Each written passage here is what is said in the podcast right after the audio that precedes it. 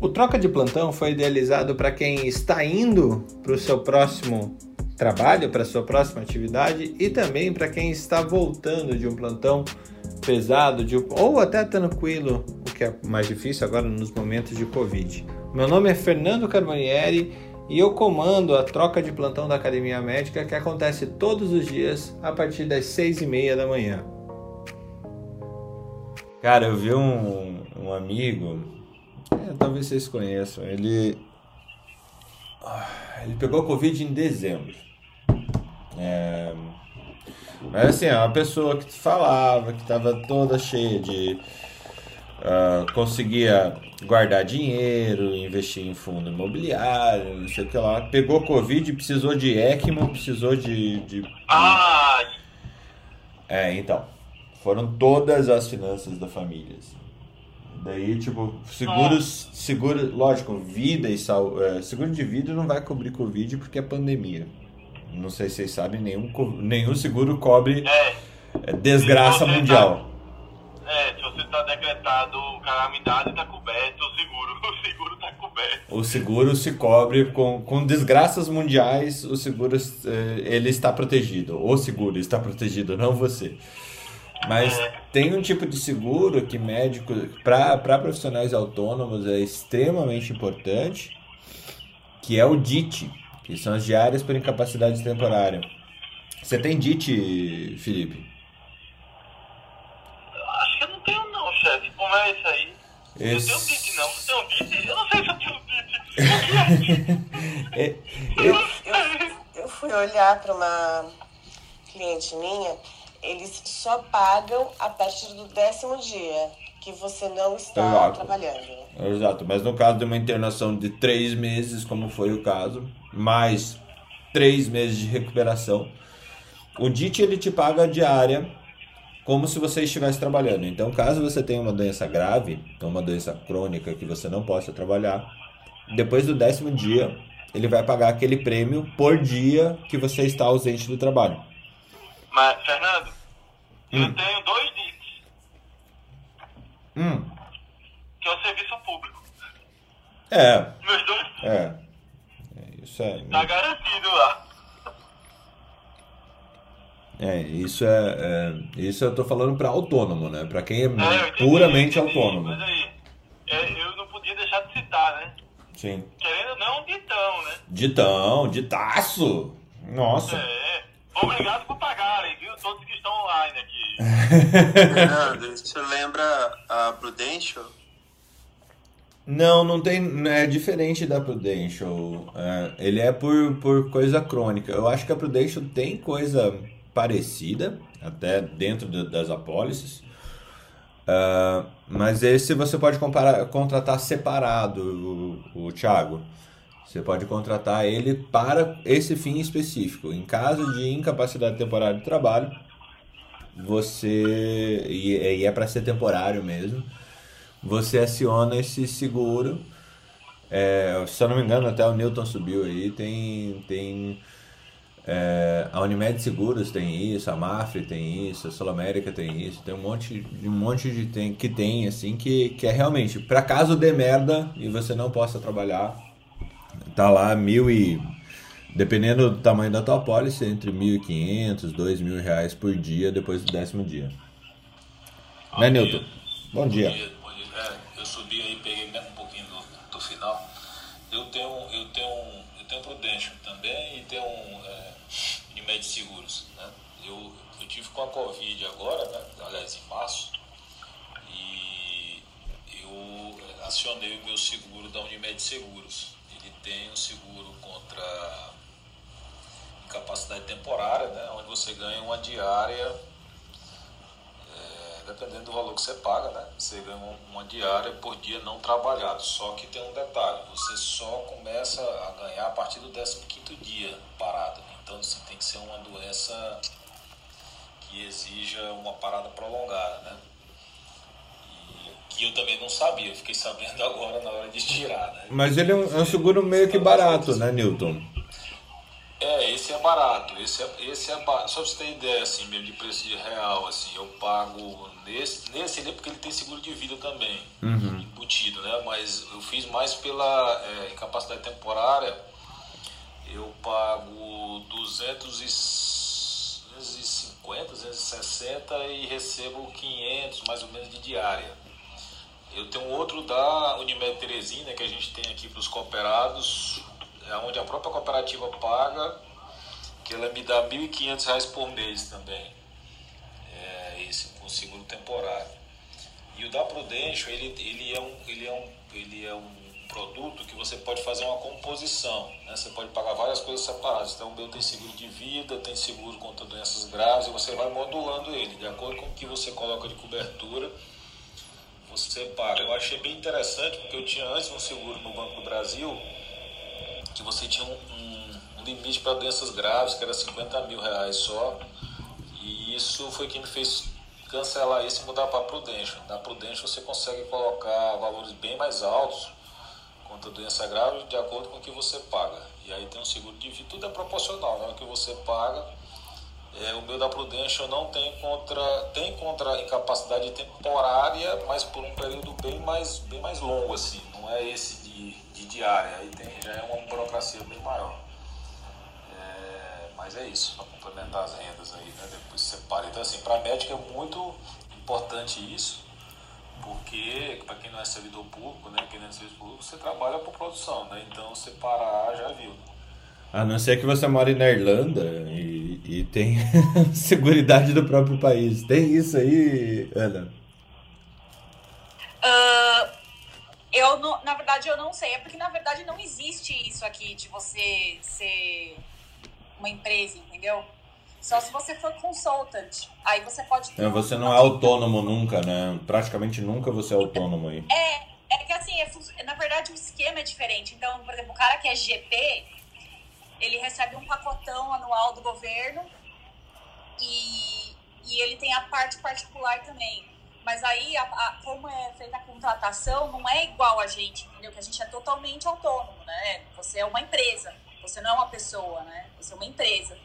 E aqui não acontece isso. É, isso aí realmente aqui não acontece. É óbvio, se o cara é um consultant e ele tem um consultório particular forte, ele vai perder a renda do consultório particular mas ele ganha muito bem como consultant, então acho que não, não é essa preocupação, entendeu? É, é, é, é diferente só. E nesse sentido, né?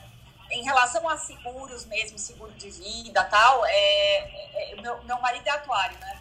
Então é, hum. eu deixo ele dar, disso aí pra gente. Mas o, é muito caro do que é no Brasil, com certeza. É, é, você ter um seguro de vida é obrigatório se você tem uma uma hipoteca, você é obrigado a ter seguro de vida, né?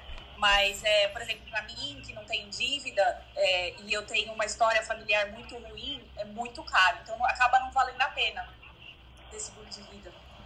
Mas, assim, eu, eu vou ser bem sincera. Eu deixo meu marido resolver isso para mim, porque é a área dele, ele sabe muito mais do que eu, né? Mas é, é mais ou menos assim que funciona. Fala lá, Felipe. Não, eu ia fazer, mas eu, um anjinho tocou. Eu ia fazer aqueles comentários de quinta série, mas um anjinho tocou meu coração e pediu pra ficar calado. ai, ai. Quinta série. Mas que eu tô com vontade de falar, eu tô. tô... Você tá sofrendo, é isso? Fala aí. Tô, tô sofrendo. Fala aí. Não, eu fiquei imaginando o marido da Ana é quem resolve seguros. Quem faz o exame ginecológico dele é a Ana. Não dá, né, Felipe? Poxa. Não, o, por isso eu fiquei o, quinta série, o quinta série. Cara, tá, eu tô. É feita a história ontem da variante lambda, né? Não deu pra segurar. A variante forte. lambda no peru foi fogo. É, né? porra. Aquilo foi muito forte, eu tinha que comentar isso com jeito. Muito quinta série, né? Eu colaboro com quinta série. Mas, mas é verdade que foi achada. Não, você tem mais medo do Delta da, na Índia ou, do, ou da Lambda no Peru? É, complicado, meu amigo. A gente não sabe se vai morrer né? na, no Delta ou na Lambda. Mas é verdade, no Peru foi achada a Lambda mesmo? Foi, foi. Não, você tá. É muita, é muita predestinação isso. Não, eu vou mandar o link. O senhor acha que a essa, é piada, essa é piada pronta, né, Felipe? Ei, o cara levanta pra eu cortar a lasca, né? O cara que o Angil até foi embora, desistiu de mim aqui. Cadê você? Chefe, se a lâmpada não foi no peru, onde foi? Nossa, quase que me engasguei com pão de queijo aqui, peraí. Sabe que pode ter sido em Cuba também, porque Cuba também vai lançar, né? O, a lâmpada? Lâmpada em Cuba? Lança, Cuba, lança. Lança a variante lâmpada. Nossa, gente. A lâmpada vai ser na, no Peru ou na Cuba? Meu Deus do céu. Ai, ai, só sei que tem gente aqui no Brasil que fala qualquer coisa que a gente. Você viu de ontem o cara falando de caguei pra CPI? Eu vi! Meu Eu Deus vi. do céu. Agora, assim. É. Ah, Não, não pode, presidente não pode, né, gente? Não pode. Não É- pode. Mas, assim, é uma, é uma tragédia generalizada, né? Dos senadores ao presidente. É. É, é um, é, um, é, um, é, é um picadeiro cheio de picareta onde os palhaços somos nós. Ah, com certeza. Com certeza. Cara, é muito, é muito, é muito dantesco o Brasil. Desde, desde, é, desde aqueles discursos de Dilma e aquelas. Nossa, é muito dantesco aquilo ali. Mas a, É. a- a terra não é dantesco também, com aquele, aquele, aquele outro palhaço governando lá? Cada um com o seu palhaço. Cada, cada, cada país tem o governador que merece. Então, Não, mas espera aí, não precisava ser assim, né? Ter uma coisa desgraçada. Não, não, mas precisa, não precisava merecer tanto, né? Tanto, né? É tanto, é. Você vê, de, ó, a, a última vez que um presidente deu um discurso sem erro de português foi em 98 com o Fernando Henrique. Gente, vamos, vamos tentar animar esse negócio e tal. é. Opa, vamos, vamos falar da. Deixa eu colocar. Deixa eu colocar alguém na fogueira. A gente já fez um preâmbulo enorme aqui. Assim, pedir. é, Newton Nunes, abra o programa pra gente que, e, e dê a linha. Dê a linha do que, que a gente vai falar nessa sexta-feira de troca de plantão número 24. 24? É, 94. Que 24? Eu, cara, eu, eu tô disléxico, eu tô trabalhando que nem um retardado, gente, tá, tá complicado. Tá bem, Que número tá é bem esse? impressionado, hein? Tá bem A impressionado. quinta série aqui. Aqui tá sério, depois da, depois da lâmpada do Peru, é, veio... Depois do do Peru veio 24. né? Fernando, cara, eu, eu queria até é, animar aqui, mas, no- mas não, mas tem uma, é, tem uma notícia boa pros, pros beneficiários, né? Que os planos de saúde agora foram é, obrigados a fazer o reajuste negativo né, dos planos pela primeira vez na história. Só os individuais. Pois é, Só os os individuais. Só vai contemplar 8% da população. É, mas aí, Felipe, só para tu ter ideia, na nossa carteira aqui, 50% dos beneficiários são individuais. E nos, e nos convênios de médio e pequeno porte, a maioria é, entendeu? Então, assim. É me aceita. É, Eu vou, vou usar a carteira do Piauí. É. Você É da onde? Unimed Piauí. Unimed, Unimed Teresina, 50%, cara. 50 mil vidas aqui é, é, é plano individual. E- Quando eu vi a reportagem, eu disse, é um negócio espetacular isso, graças a Deus. Aí quando eu fui ler, eu digo, mas isso é um caça-níquel triste, né? Ou, ou, Não, ou é pior- gaiato. É, e pior é o seguinte, cara, como esse ano o custo tá altíssimo, porque você pegou toda a despesa, né? Todo o custo represado A no ano vem passado, que vem, né? mais a pandemia que veio maior nesse ano, né? O custo dela, o impacto foi muito maior. Então, meu amigo, isso aí junto, é, para as operadoras, cara, isso vai ser um desastre, viu, velho? Agora sim, lógico, que, para quem paga o plano, né, 8, menos 8,9%, pelo menos no mínimo, é uma boa notícia, não tem como não ser, né? É isso aí. Não, excelente notícia, né? Agora, é, é, bem, se quiser diminuir o valor dos planos empresariais, O- estou o aqui meu- aceitando. e o meu plano é coletivo, não é individual. então nem vou, nem vou sofrer esse abatimento. Caramba, mas é, esse, esses cálculos realmente são extremamente complexos, né, Nilson? Não, a gente não tem ciência, né, Fernando? Pior é não. isso, né? Então, uh, o cara diz quanto gastou e avisa a gente, e a gente aceita, né?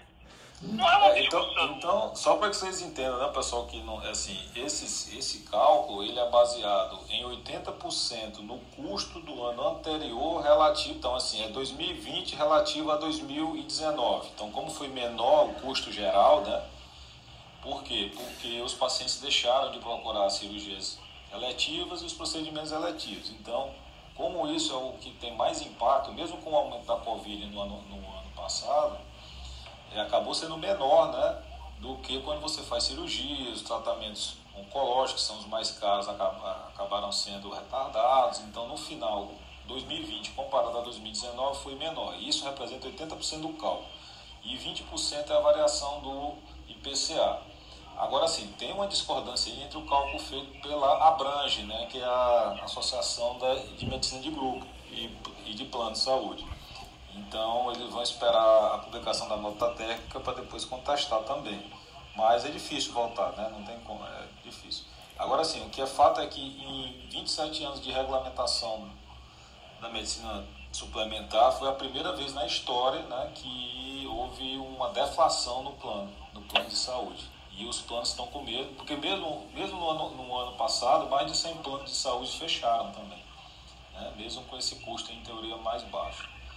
Então, como esse impacto em 2021 está sendo muito maior, há, uma, é, há, uma, há um receio do, do mercado para um grande impacto nas operadoras esse ano aí. Então, mas enfim, vamos lá, vamos para frente. Desafio é esse aí. Newton, acho que um dia a gente poderia fazer uma, uma, uma conversa, principalmente trazendo você, a Marileia e quem mais, atuários é, também seriam interessantes, para explicar funcionamento de plano de saúde. Porque eu faço, eu tenho certeza, certeza absoluta, que 97,8% das pessoas, dos médicos desse país, não sabem como que o dinheiro que chega no, na conta dele, pago pelo plano de saúde, existe lá no plano de saúde para pagar para ele. É... Vamos fazer, Fernando. É com o maior prazer, cara, porque eu, quando eu estava fora, eu era praticamente um médico sindicalista, sabe? Eu era totalmente radical contra o plano. Para mim, o plano, o plano de saúde era, era o demônio. É, mas, mas, agora do lado de cá, cara, a coisa não é bem assim. A gente pode conversar. É, o lado negro da força converteu, hein? É, rapaz, é porque você vê o outro lado, Felipe, e assim. Eu sei, eu entendi. Assim, eu só tô dizendo que você. Darth Vader, cara, né? Eu muitas... lembrei do Darth Vader. são muitas. É, exata... Não, mas foi mesmo isso, tá? Porque assim, são muitas variáveis, cara, tanta variável. E assim, eu, como eu estou numa cooperativa, sou mais cobrado ainda, cara, que tem que sobrar o dinheiro para o médico, né?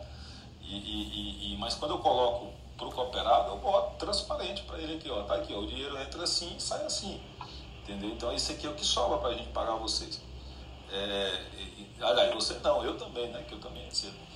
É, mas é, não é, cara, aquilo que a gente acha, entendeu? Que assim, porque logicamente cada um tende a pensar do seu lado, mas assim, a gente tem a visão de que nós somos, né, oprimidos e não sei o quê, mas não é bem assim, cara, é porque a margem do dinheiro vai para outro lugar e assim, é difícil mudar isso e não é porque a gente não queira, não. É, é, é, o sistema é muito complicado. E eu explico tranquilamente isso aí, eu não tenho nenhum conflito de interesse em falar disso aí, eu falo de boa. Massa. Eu, eu acho esse, é, é, que de vez em quando me, me dá a impressão que o médico acha que o dinheiro aparece lá. E eu acho que o segurado também, né? O, o, o beneficiário, como as, uh, as uh, os seguros de saúde gostam de chamar as pessoas, eles. Pô, a pessoa paga caro e tal, e de repente vê o negócio aumentando e, e de repente o dinheiro não é suficiente para o plano de saúde não cobre uma coisa ou outra, o cara fica sem entender por que, que isso acontece. Então é, eu acho que é um papo extremamente importante da gente ter. É, é tipo economia básica para médicos é, ou para qualquer pessoa que trabalhe na saúde. O dinheiro é pouco, o dinheiro é curto, o dinheiro é, não é que nem que ele seja pouco ou que ele seja curto. Na verdade, o dinheiro tem um limite. E é sempre nesse limite que são feitos, feitos esses cálculos. E, e, e no Brasil, Fernando, o cálculo é, atuarial ele é furado total. Por quê que ele é furado? Porque tem um, um elemento que chama judiciário que ele desequilibra o cálculo é, atuarial completamente. Entendeu? Então, assim, no momento, imagina aí que uma pessoa paga, vamos dizer, 400 reais por mês de um plano e você autoriza uma droga, tem uma droga para.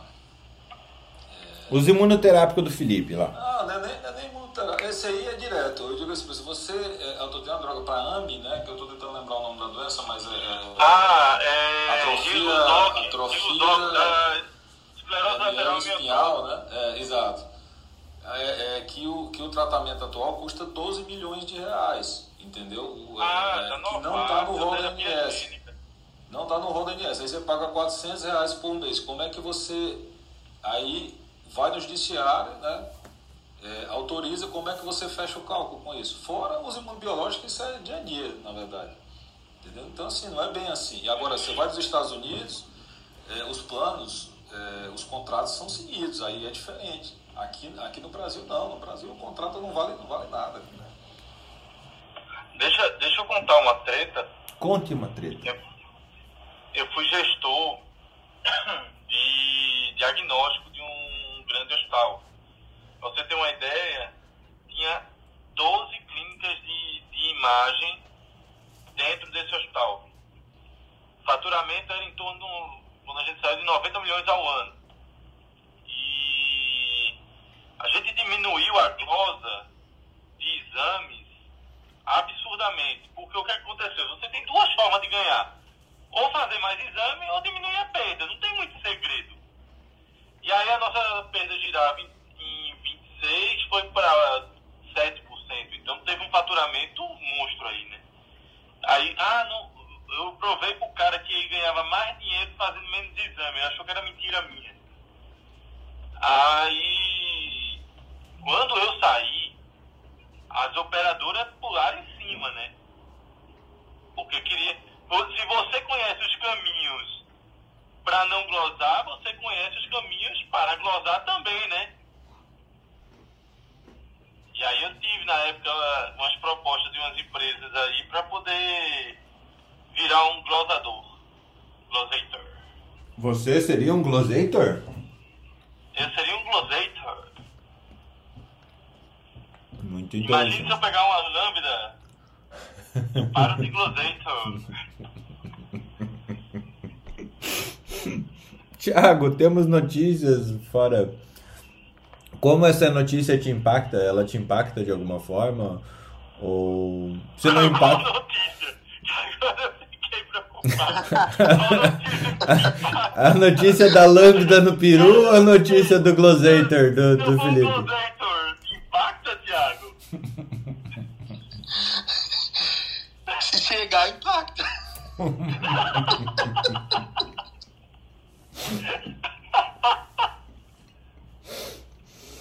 Cara, as meninas saíram de, de. foram aproveitar o feriado e deixaram a gente, e a gente tá tomando controle dessa coisa. Ninguém nos controla, né? Então a gente. A gente aproveita à vontade aqui. Cara, vamos chamar uma pessoa que. É, é mais quinta série que a gente de vez em quando. Sobe aí, Débora. Débora tá de férias, é feriado em São Paulo. Ah, é verdade. Por isso, tem, por isso tem pouca gente hoje. É feriado em São Paulo. tudo bom. É feriado em São Paulo, tudo bom? Tá, mas, cara, que cidade é essa? A, a cidade aqui não para. Porra, mas a cidade tem feriado pra caramba, pô. Hoje é 9 feriado de julho. 9 de julho. É aquele dia que tu saiu na rua e saiu matando todo mundo, né? É o dia que a gente decidiu, a gente teve a brilhante ideia de se separar do resto do país. Ah, é aquele dia que morre o menino do Éramos Seis, rapaz. O Carlos M- morre o. MMDC. Meu MMDC. Deus, o Carlos vai morrer hoje. Não Martins, assisti a novela pra Miragaia, não sofrer. Martins Miragaia, Drauzio e Camargo. Morreram no dia. Você sabe, na, o SBT na década de 90, quando o refez Éramos Seis, é. eles fizeram com que o episódio da morte do Carlos fosse no dia do feriado. Olha, de... você lembra a música da abertura do, do, do Éramos Seis? Era a valsinha. Valsinha tipo, tipo, tipo, demais. Ô, ô Felipe, em que novela da, da SBT que você aprendeu infectologia? Porque é impressionante o teu tempo pra assistir essas coisas. Eu não assisto Chiquitita. novela. Eu Chiquitita. não assisto novela. Eu não assisto novela. Eu sei o que acontece na novela porque minha avó assistia novela. Você sabe que a Chiquititas é o da carne fetal, né? É, é a novela da carne fetal. O meu novela da coração tem buraquinhos. É, é feito. Adorei, vou anotar isso aqui. É, é feito aquele. é, o surfista estuprador psicodélico, né? Nossa senhora, você acordou. Você acordou Alguém- possuído, Piá. Alguém receta o Felipe. Alguém receta o Felipe. Porque Você sabe qual é o surfista estuprador psicodélico? Não. Como uma onda no mar. Nossa senhora. Como uma onda no mar. Ô, tenho ô, umas mais pesadas. ô, ô, Thiago, dá um jeito, cara. Dá umas droguinhas aí pra ele parar, velho. Tiago, qual é o melhor do Ives Guimarães? Não É mais sei. pesada. Quem me dera ser É um mais peixe? pesada. Alguém segura o Felipe aí, gente, que ele tá começando a Quando passar. você chegar, tira essa roupa molhada. Nossa senhora. Ai, ai. Gente, vamos falar de, de medicina, que é o que a gente sabe falar. De quê? De medicina, de saúde. deixa o isso- Thiago falar. Ah, Deixa o Thiago falar, que ele certeza que ele trouxe notícias importantíssimas. Vai, Thiago. ah vai, Tiago. Alguém, tra- alguém trabalhou ontem, vai, Tiago. Ahn, eu tô abrindo meu fichário aqui. eu fiquei tão chocado com as notícias de hoje. Me pula que eu volto daqui a pouquinho. Vou Fala da Coronavac na Turquia, fala da Coronavac na Turquia. Tô, eu tô sabendo nem soletrar Coronavac, Felipe. Me pula, por favor. Vou Meu abrir. Deus. Ah, saiu a Coronavac na Turquia. Com Hum, bons resultados também. Saiu no Lancet, né? É o concorrente do New England. Ah, saiu no Lancet a Coronavac na Turquia e não é muito diferente, né? quantos milhões de Vacina pessoas? boa e Vacina no braço. É, deixa eu pegar aqui, abrir o artigo. Parece que eram 4 milhões, mas eu tenho que confirmar. Não é um artigo feito cheio, mas é um artigo decente. Boas notícias, né? Porque todo mundo metia o pau na Coronavac e agora parece que a Coronavac é a, é a última maravilha do deserto, né? A, a, e ontem saiu a, a agência de Cuba, que eu nem sabia que Cuba tinha agência, porque, né, teoricamente não precisa, mas é, a agência cubana, ela falou que há necessidade de uma terceira dose da vacina cubana e com três doses, a vacina cubana, é, com três doses, ela tem imunidade de 91%. Mas, é, mas a corona é, é tipo é, Coronavac? Tipo, Não, Deus sabe o que é cubana, né? tem tipos mortos, mas assim, o que é? Ninguém sabe, né? Sempre aquela dúvida cruel, né? Só foi testado lá, só foi usado lá, só se sabe lá, e tudo fica por isso, né? Agora, uma notícia maravilhosa. É, ontem teve uma reunião do Paulo Guedes com os empresários e ele admitiu que vai mudar o texto da reforma tributária. Avisamos. E hoje, é, o Richard Branson, quem não conhece é um bilionário, vai ser o primeiro bilionário a fazer a viagem para o espaço. Chefe, quem você gostaria de mandar para o espaço? Puta, tem tanta gente, cara. Mas é sem Mas volta. Escolhe dois, escolhe dois. Dois? Dois. Eu escolhi Lula e Bolsonaro. Ó, vamos fazer o segundo turno no espaço. Cara, eu pensaria até o Olavo de Carvalho, mas ele veio pro Incor. Então. é, ele resolveu não pagar o saúde na Virgínia e veio pro Incor. É, mas pro, pro espaço. Pra nunca mais voltar? Não, ir pro espaço básico. É isso, chefe, nunca mais voltar. Isso aí está embutido na conversa, mas não precisa dizer que nunca mais vai voltar. Ou então aqueles aviões da, da SpaceX que quando pousa explode. Não precisa, isso está implícito, volte. Cara. Eu. Sim, acho que é, o, o padrão seria. O, pedri, o, o padrão seria mandar os últimos presidentes do Brasil, mas eu acho que tem tanta gente abaixo que faz é, todo esse jogo acontecer, cara. Aí não cabe, aí não cabe, velho. Não cabe. Pode ser um ônibus espacial? É, eu não sei se tem ônibus aqui, eu vou checar. Ó, oh, quem vai viajar, boas notícias. O Marrocos abriu as fronteiras para brasileiros vacinados, está aceitando Coronavac. Ó, oh, Newton, transfere o rins para lá. Cara, cancelei o rins, bicho. Pô, mas já é uma boa notícia, Felipe. Nós temos dois lugares para ir agora. Acho que é a Suíça, né? E Marrocos. Pronto, aí tá. tá, tá. É.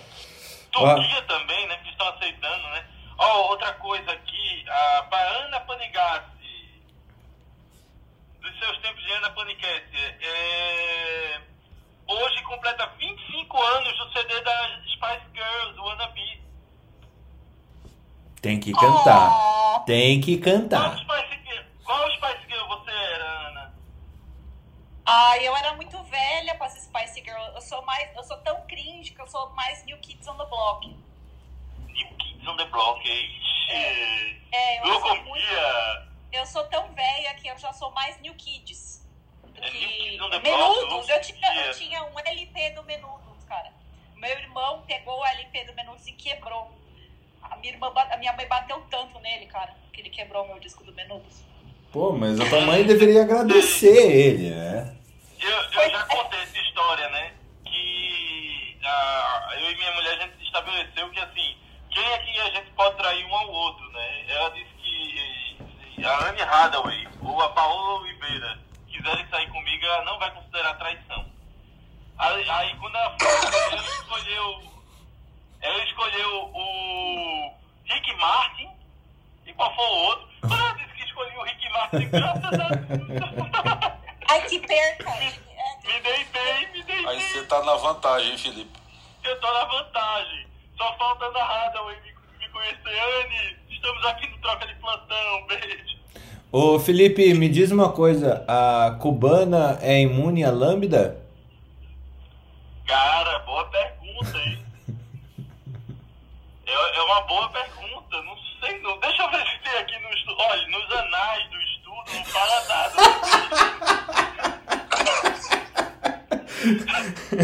eu vou ver se eu acho outra informação que contenha esses dados. Alguém, alguém salva a gente, por favor. Tenta me botar na fogueira que morre queimado. Fala, Thiago, fala. Lembra da achei. Lembra da droga polêmica do Alzheimer? Lembro. Sim, então. a gente discutiu, tem uma. Putz, pior se eu falasse. Não, não lembro.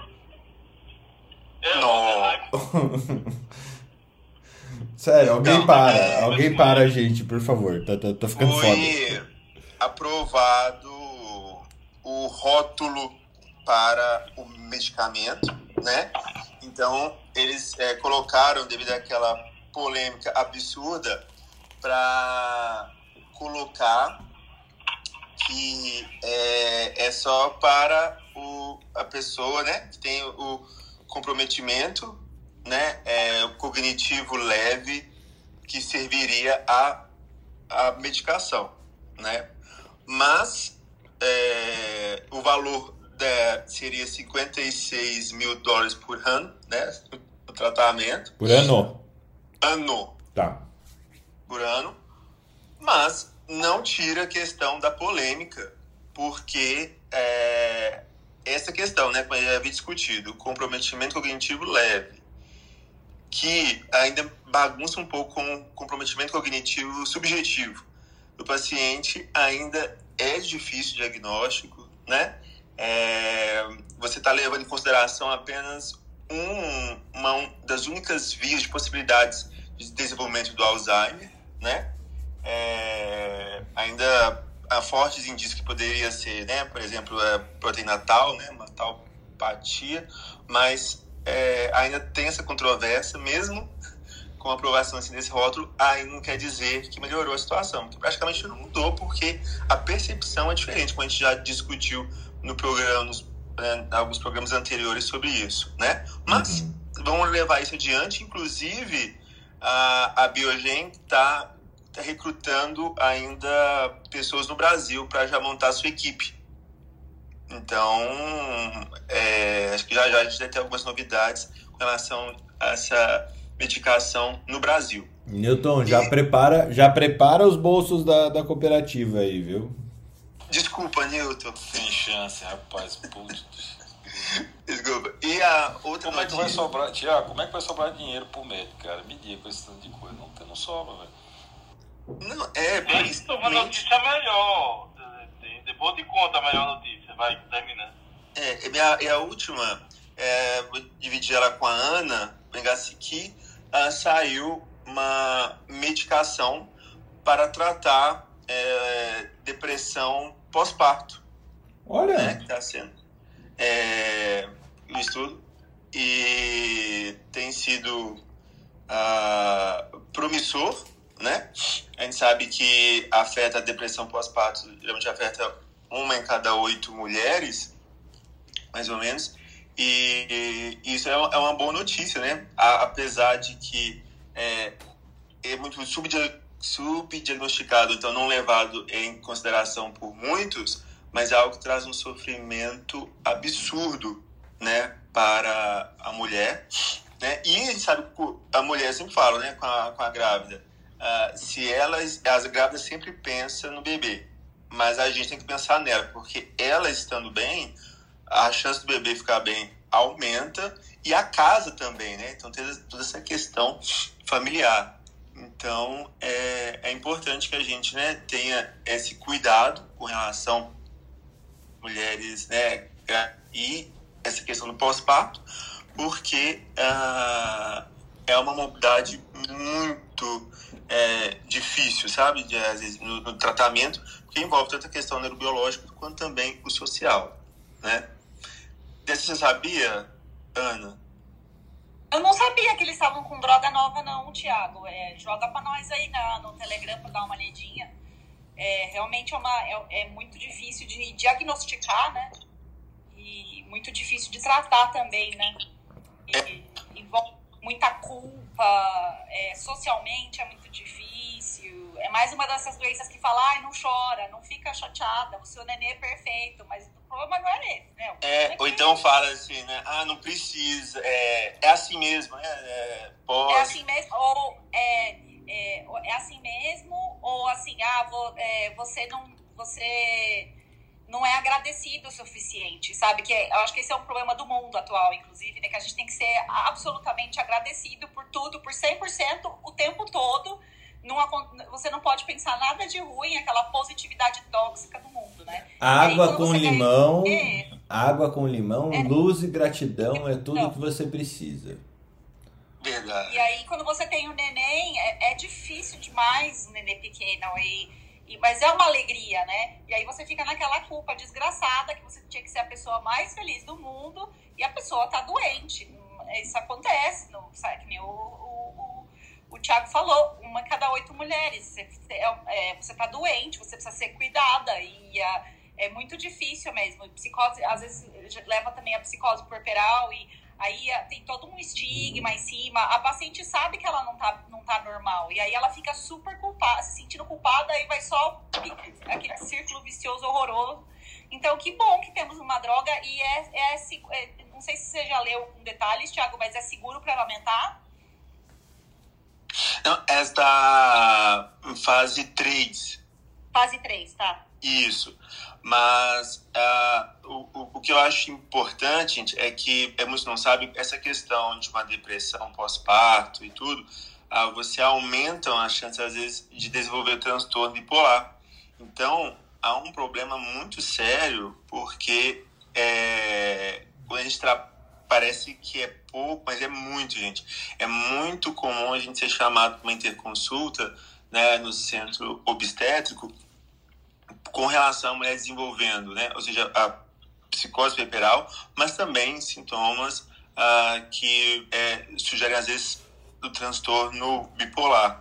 Então, é realmente muito importante que a gente mantenha, tanto na gestação, porque que acontece? A mulher, quando engravida, às vezes ela está tomando alguma medicação, abandona por conta própria, né? Ou então tenta fingir que as coisas estão bem e preparar o bebê, né? Tanto a parte dela ou da família, não, você consegue, é só nove meses, mas esquece que há um adoecimento orgânico ali, né? Então, o transtorno mental, ele não é um transtorno que restringe apenas ao cérebro, é uma questão, ele é, vai ser, é uma questão orgânica, porque vai atrapalhar a vida dela como um todo. Então, é importante a gente estar é, de olho nisso, né? Mas eu acho que são situações é, deixa a gente feliz por ter equipes né, de pesquisa pensando nesses e, quem sabe, chegar numa droga nova para a gente poder usar né, mais uma ferramenta para ajudar as queridas mulheres. Deixa, deixa eu perguntar umas coisinhas nisso, Thiago e Ana. É, eu nunca tinha pensado o quanto pode ser realmente complicado uma bipolaridade na, no, durante a gestação, né? Que você não vai, vai ter que ficar sem medicação praticamente. É, e no, no, no puerpério, né? Uh, e caso a pessoa não tenha diagnóstico, então a gente. É, eu não saberia qual caminho tomar, porque. É, eu não sei se, a, se, se, essa bipolaridade na gravidez se comporta da mesma maneira da bipolaridade em geral. É, períodos de euforia seguidos de períodos de depressão intensa e obviamente se a gente pensar nisso é, quando você mães que não têm isso não têm cuidado é, para essa condição são passíveis realmente de, de tentativa de autoextermínio às vezes com, com, com sucesso né? Como, como que vocês abordam isso? Qual que é o, a linha diagnóstica e depois do diagnóstico, como que se trata? TCC? É o que? Eu não faço ideia. Não faço ideia. Nisso, quando você tem um diagnóstico, né? É, um diagnóstico é, fechado, uh, geralmente, né? Você pensa no transtorno bipolar, depressão, transtornos ansiosos uh, que geralmente, né, poderiam ser os mais comuns, é, a gente vê a questão da gravidade. Se for o transtorno bipolar, vai entrar com medicação, porque a, a grávida sem é muito mais arriscado. Né? Aí entra o lítio. O lítio, queridinho, se você tirar o lítio dos psiquiatras, eles enlouquecem. Não, o lítio ainda é o nosso principal estabilizador de humor, né? Então a gente tem que pesar, obviamente, né, esse questão risco-benefício, mas a gente sabe que como é que você mantém uma pessoa no estado de mania, né, que é extremamente prejudicial, no estado de uma depressão grave que não responde direito a um antidepressivo e que pode virar essa questão no quadro de mania então, hoje, né, dos estudos mais recentes, ah, nessa questão da gravidez, trata, porque o resultado, a tragédia é maior sem o tratamento dessas mulheres grávidas. Agora, quando o estado que a gente pensa uma depressão unipolar, a gravidade. Mas lembrar de que essa depressão unipolar, a gente não tem certeza se é unipolar, porque ela pode eh, ser uma manifestação de algo né, que genético que algo transpolar, e também lembrar que a depressão por si só é grave, entendeu? Então, lembrar de que acontece muitos problemas no pós-parto de mulher, às vezes, né, não reconhecer, é, tentar auto-extermínio, uma alteração hormonal absurda, né, Ana? Então, nós temos que levar essa questão muito a sério mesmo, Fernando. Vamos ter colocado isso, porque é difícil, entendeu? A gente tem que selecionar direito a medicação, tem que fazer o acompanhamento, então entra com um acompanhamento de alto risco, né? Então tem que ser um acompanhamento junto com o obstetra ali, é, bonitinho com a família, né? Suporte social para que ocorra tudo bem. Mas a gente sabe que a tragédia é maior, gente não é tratado. Do meu lado, obstetra, é, em primeiro lugar, assim, quem manda é o psiquiatra. Então, assim, e às vezes eu tenho que convencer o psiquiatra que quem, quem manda é ele. Porque às vezes o psiquiatra. você faz análise, você faz análise no psiquiatra. É, porque o, o, o, psiquiatra, o neuro, às vezes acontece de quando, principalmente na residência, né? É, pega, pega uma grávida e fala, ah, meu Deus, tira tudo, é, deixa. É, aí a paciente acaba surtando, isso acontece várias vezes. Tira tudo, a paciente surta, aí, como o Thiago falou, a emenda é pior que soneto, sabe? Então, assim, em primeiro lugar, é o psiquiatra, é, a, a, a gente tem que pensar na, na, na paciente. Na, na segurança mãe, da mãe se, antes, né? É, porque sem mãe não tem neném. Entendeu? Uhum. Então, assim, a gente tem que pensar na segurança da paciente. E aí, depois, eu me viro com as consequências, porque a gente tem que saber priorizar as coisas. Em segundo lugar, é uma coisa que eu acho também que é bastante difícil, é, o Thiago acho que vai concordar comigo, é a paciente que já é psiquiátrica, paciente que já é paciente psiquiátrica, já tem um acompanhamento, já tem uma doença pré-estabelecida, e a paciente que desenvolve a doença durante a gestação. Também é outro problema que a gente tem que separar direitinho, porque a paciente que já tem acompanhamento psiquiátrico, se ela tem um bom acompanhamento psiquiátrico, a gente vai planejar essa gestação, a gente vai é, deixar tudo mais ou menos alinhado, e geralmente essas pacientes vão muito bem, se, se for planejado, se for tudo feito direitinho, sabendo os riscos que ela vai assumir, se ela está num bom estado mental, provavelmente ela vai se manter dessa maneira. Se a gente, né, o psiquiatra em cima, o, obstetra em cima, tal. A paciente que é diagnosticada na gestação já é mais complicado, tanto na parte psiquiátrica quanto na parte neurológica. Eu, por que, que eu digo isso? Porque são os tipos de droga que são teratogênicas. Então, é, esse, esse é um tipo de paciente que acaba a gente acaba lidando. Eu, como obstetra, para mim não faz muita diferença, faz mais diferença para o neuro e para o psiquiatra nessa parte. Eu tenho que me virar, entendeu? Porque é eles que têm que, que estabelecer como o tratamento vai ser feito. E é, é importante a gente. Uh, é, é, a paciente que é diagnosticada na gestação é uma paciente mais complicada, porque como é que eu vou entrar com as drogas? É, isso aí que é o desafio do psiquiatra e do neurocirurgião, né? E eu fico meio de goleira só, né? O obstetra é meio goleiro só, vai rebatendo, vai, vai, né? Vamos acertando, vamos colhendo os exames. Geralmente o obstetra vai ver a paciente um pouco mais, vai fazer mais ultrassom, tem que fazer dois morfológicos muito bem feitos, suplementar é, ácido fólico. Então tem que tem uma série de coisas que tem que ser feitas aí que uh, e, e, é como o Thiago falou, equipe. Esse é o tipo de paciente que tem que a, a psicóloga tem que tem que vê-la também, toda semana, por exemplo. É, o psiquiatra em cima, o obstetra em cima, é, você vai pedir mais ultrassons para essa paciente, porque você tem que monitorar um pouco melhor esse feto. É, mas eu acho que é, é, essas pacientes são diagnosticadas na gestação é o mais complicado. Não que as outras não sejam, mas é, acaba sendo mais complicado. Sim, e a gente, Fernando, pede sempre para a paciente avisar, tipo assim, é, você tem desejo, né, de engravidar e tudo, é sempre, mas é óbvio, é óbvio que a pessoa às vezes aparece, ó, oh, engravidei. Putz! Entendeu? Então, assim. Putz, a gente, furou a camisinha. Putz, é, é tudo, nossa. Então, assim, é, a gente fala, por quê? Porque quanto a gente consegue preparar o terreno é melhor, né? Aí, então, acho que é importante, tanto para a nossa área da psiquiatria, que nossos medicamentos, né, tem que tomar um pouco mais de cuidado, mas como os outros, sempre acho que perguntar essa questão para a mulher, né, se você pretende engravidar, avisa a gente, pelo amor de Deus, né, se você pretende, para a gente poder fazer um trabalho legal. Mas o que aparece geralmente é bomba. Putz, engravidei. E quando engravida, até chegar a gente, acha que pode suspender a medicação.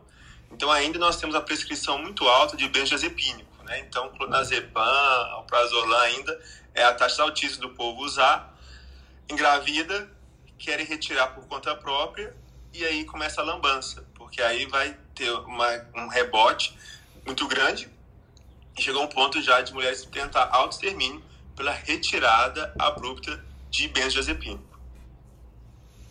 O Thiago até pôs no, no, põe no Instagram dele bastante, acontece muito da paciente, a vizinha falou que, meu, nenê vai nascer com três cabeças se você continuar tomando remédio. Aí a paciente fica desesperada, porque a preocupação dela é com o neném, né? E aí acaba parando de tomar. Então, essas pacientes têm que ser bem orientadas e, né, que o, A prioridade é a medicação, porque se, se a gente consegue manter ela com um estado mental bacana durante a gestação, ela vai ter uma gestação feliz, como, né? Se a gente consegue atingir isso, né? É melhor para todo mundo, né? Tá, mas você falou um então, negócio então, agora é e... Você falou um negócio agora que eu, eu vou quase que mudar completamente de assunto. Você falou, ah, a vizinha colocou, a mãe colocou, alguém falou aqui e tal. Gente, eu, eu tento ficar raciocinando sobre o porquê que isso acontece, né? As pessoas largarem a opinião do médico de confiança e ir para uma, uma opinião qualquer de alguém. Ah, qualquer. eu vou te dar uma opinião muito pessoal de uma pessoa que é obstetra, porque na obstetrícia o povo se mete bem, viu?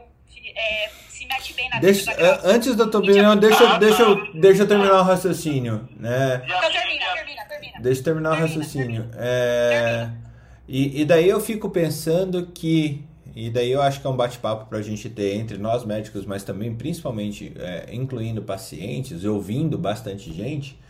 Será que isso acontece pela falta de acesso, pela sensação de falta de acesso que os pacientes têm é, ao médico, à facilidade de comunicação, porque de vez em quando ele não consegue se expressar o que ele está sentindo com o médico, ou de vez em quando ele nem consegue acessar esse médico com a frequência que ele precisava para tirar essas dúvidas. Então ele acaba uh, se apoiando na opinião de. de. de. de terceiras. Da, da vizinha.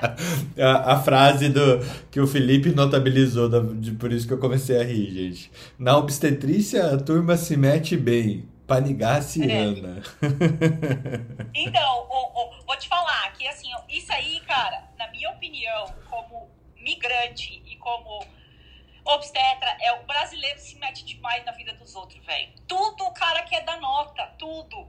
Tudo. Você já reparou que as pessoas dão nota em tudo? E o brasileiro gosta de ganhar nota também. Então, assim, a gente fica se introduzindo, como diz, na vida dos outros, entendeu?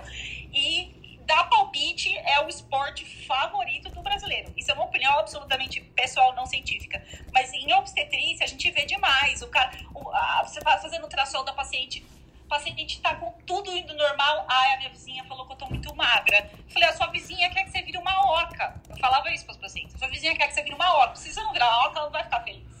Ai, as, as pessoas estão falando que eu tô muito gorda. Eu falei, não, você tá dando bola porque as pessoas estão falando. O médico falou para você que tá tudo bem, mas o que importa, eu acho que é muito disso do brasileiro se. Porque depois que eu mudei para cá, eu tive que aprender a controlar a minha língua, porque aqui ninguém se mete na vida de ninguém. E a gente já, já anda de default, já é o default da gente se meter na vida dos outros, entendeu? E a, a, a, e, e, puta, a gente tem que reforçar isso com as mulheres, principalmente. Eu acho isso super importante que não tem que dar bola pra torcida, entendeu? E é, eu sei porque eu sou uma pessoa que tem dificuldade com isso. E em obstetrícia, nossa, é nítido, todo mundo tem um palpite para dar. É uma coisa que é para ser tão íntima do casal. A gestação é uma coisa tão íntima. E aí tem que levar 14 acompanhantes no ultrassom. Eu já fiz ultrassom transvaginal em paciente com cinco pessoas dentro da sala. Cinco acompanhantes dentro da sala, gente. Não, sabe, não existe isso. É, sabe, é uma coisa tão pessoal. E aí e, e o brasileiro gosta de ficar dando pitaco. Né? É. Então, assim, na minha opinião, isso é coisa de brasileiro. Bem de brasileiro mesmo, viu? É, mas o, o que eu vejo acontecendo também é que uh, a autoridade ela é contestável. Sempre é contestável. Uh, uh, culturalmente eu, eu sinto isso. Vocês concordam com isso? Ou cada vez mais isso está acontecendo do médico, principalmente o médico, ser mais contestável pela população em geral? Eu acho que, na, na minha opinião, sim, o, a, eu acho que é bom as pessoas contestarem a autoridade, porque tem os dois lados. Tem o médico também que impõe e não explica para paciente. Isso é um problema que a gente sabe que existe. O cara, não, você vai fazer assim e acabou. Entendeu? E, e, e isso mexe na autonomia do paciente. E tem o outro lado, que é as pessoas quererem contestar a autoridade só pelo prazer de contestar a autoridade que, o que resolve isso é a boa relação médico-paciente. Porque aí eu, eu notava muito nos meus pré-natais que no, no começo, é, é, esse negócio de ficar das pessoas dando pitaco, a paciente vem e conversa com você, e você vai conversando com ela, chega no final da gravidez, ela vem te contar umas histórias engraçadas. Ah, minha sogra falou que eu tinha que fazer, fazer tal coisa, mas eu falei que a senhora falou que não. E eu, Ficar 40 eu, dias sem tomar banho. É, então tem muito assim da relação do médico com o paciente também de confiança, entendeu? De, de se você passa confiança para paciente, ela se, porque a gravidez é um momento de muita vulnerabilidade, sabe?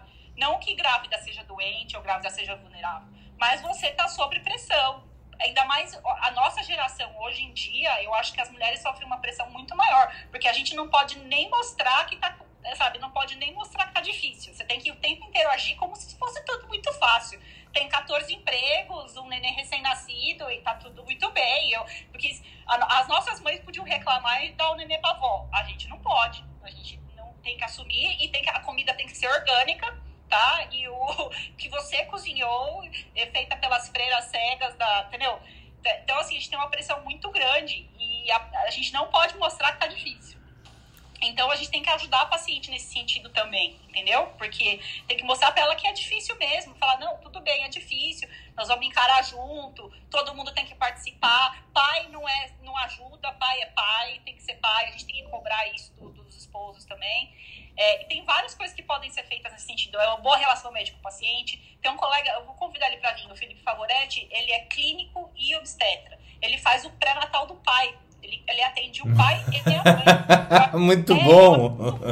Porque ele é clínico. Ele, ele e vocês criticando o marido da Ana fazendo exame é, ginecológico do marido, tá vendo?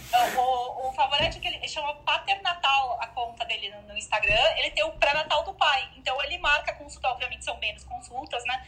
Mas ele faz o pré-natal do pai também. Porque é importante você desenvolver é, você desenvolver o cara nesse sentido também, não só deixar ele saudável, né? Então ele vê toda a parte clínica, mas também conversar com, esses, com pais sobre a participação dele, sobre a parte psicológica dele. Todo mundo sabe onde o seu sapato aperta e a gente tem que ajudar as pessoas nesse sentido, né? Então eu acho que tem, é, é, é tem muito disso, tem muito assim da, da parte cultural da, do brasileiro, da parte cultural de tanto da, da autoridade, como você falou, Fernando, mas ah. também da, do médico impor, da, tudo isso aí a gente tem que quebrar essas barreiras, sabe? A gente tem, por isso que a gente tem que ser claro, tem que ser. Ah, mas é, é ser claro, ser claro é difícil também, né, Ana? E Ana, você acha Dependendo da pessoa. Efeito, você acha que não tem o efeito também do Google aí, de, de, das, da internet, para contestar a autoridade do médico também, né, nesse momento? Sabe que tem muita pesquisa com isso agora, né? Sobre é, o Dr. Google, né? Os caras estão fazendo muita pesquisa é, é, em relação a isso, né? E sobre o paciente vir informado e como o paciente é, traz essa informação, né? E essa é outra coisa que também que acho que o Task Force tem uma é. orientação nisso, de, de como você orientar seu paciente a pesquisar a informação clínica. Essa, é. essa foi minha tese de mestrado, né? A tese de mestrado que eu não que eu não entreguei era a relação médico-paciente em tempos de Dr. Google. Eu entrevistei em Newton 1.600 médicos com auxílio do Conselho Federal de Medicina. Talvez alguns de vocês tenham recebido lá por 2015, 2016 um questionário em seus e-mails.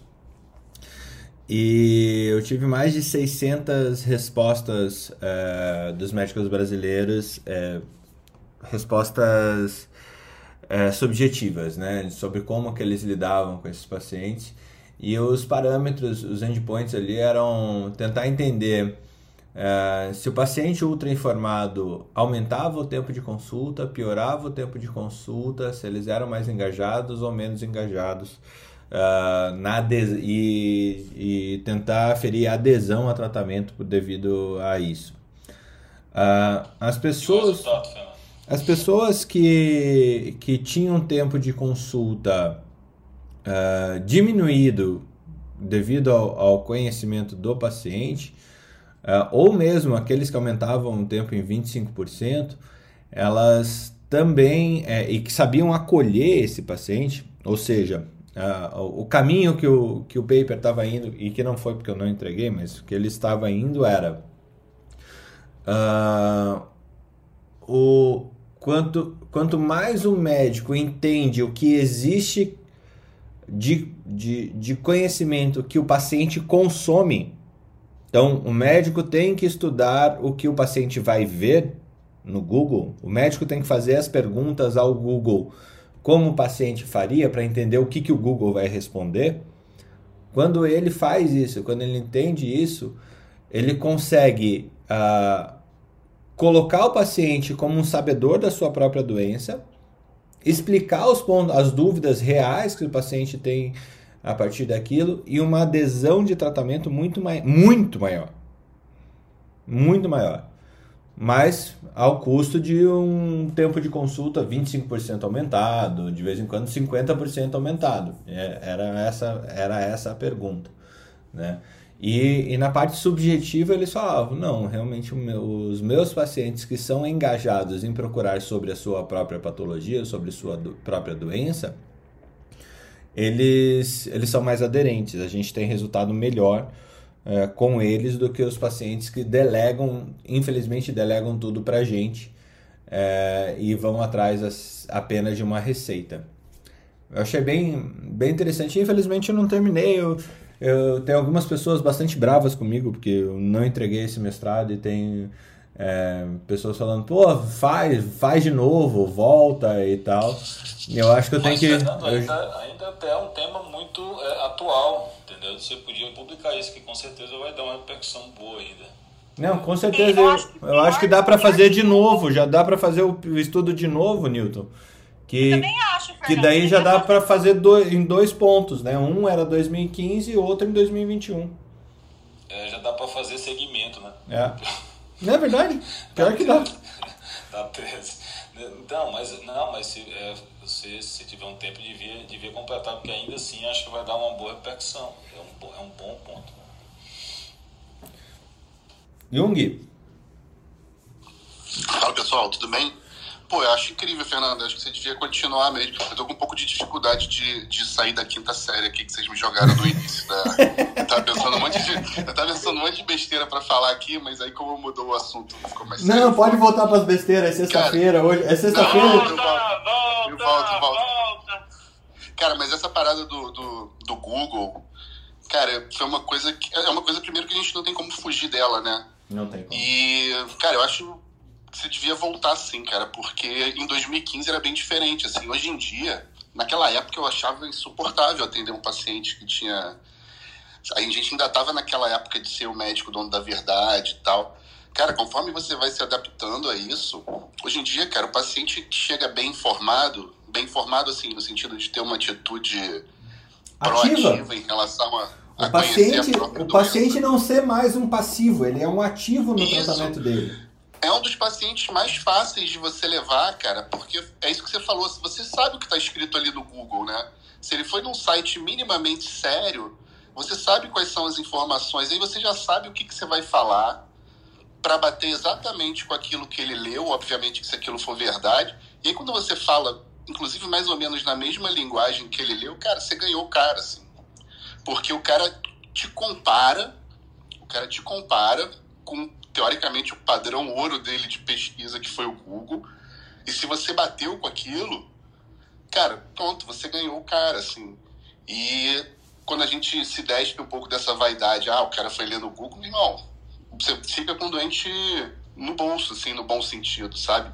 Aumenta muito a, a, a aderência ao tratamento e tal. Mas o que eu ia falar é que hoje é sexta, né? Não, mas é sério também. E sexta-feira é sempre um dia meio tenso, né? Porque, cara, não sei, Felipe, se você já reparou isso, cara, mas sexta-feira é o dia que mais chega leucemia aguda nos hospitais de referência, assim. A gente chama de Friday Leukemia, né? Tanto que a gente batizou a nossa Verdade. sessão clínica. A gente batizou a nossa sessão clínica, que é hoje, daqui a pouco, inclusive, de Friday Leukemia. E aí hoje eu que vou moderar a sessão e tal. E aí eu sempre cobro dos residentes, assim, uma, uma postura, um- uma forma de apresentação e tal. Esse negócio da quinta série, eu tava me lembrando de uma vez que eu tava na faculdade e eu tive, eu tive que apresentar um trabalho. Era um trabalho em grupo, né? Não, eu, eu, pe- pera aí, Jung, eu tô, tô pensando agora os residentes fazendo os relatos de casos do- da lambda no peru. Então, não, não, não, eu- eles são super sérios, assim, eu exijo maior, mas aí você fica lembrando, né, das coisas que você já fez, assim, da- das bobeiras que você já fez. Eu lembro que eu fui apresentar uma vez um trabalho em grupo que era sobre tumor geniturinário. E aí a minha parte da apresentação era sobre tumor de testículo. E aí, naquela época você tinha que ir lá na frente da sala, apresentar e tal. E tinha uma hora que eu tinha que falar ultrassom de escroto. Cara, eu não conseguia falar essa porra, começava a rir, cara. Eu tinha um acesso de riso, eu não conseguia falar, não, porque tem que fazer ultrassom de escroto. Acabou, acabou a apresentação, não consegui falar. O cara falou, meu filho, vai lá, senta lá. Acabou, cara. É muito, muito engraçado É isso aí. feito Essa para porra. micose, né? É- é- traz uma lembrança forte na gente. né? Cara, é uma, é uma imaturidade. E assim, cara, minha playlist só tem. Eu só tenho uma playlist no celular, né? E quase 80% da playlist é rock, mas de vez em quando tem umas musiquinhas perdidas lá. Tem uma do menudo que eu vou, vou mandar pra Ana. Também foi dessa época, Ana. Não, essa não, aí também já é demais, né? É uma mais romântica assim.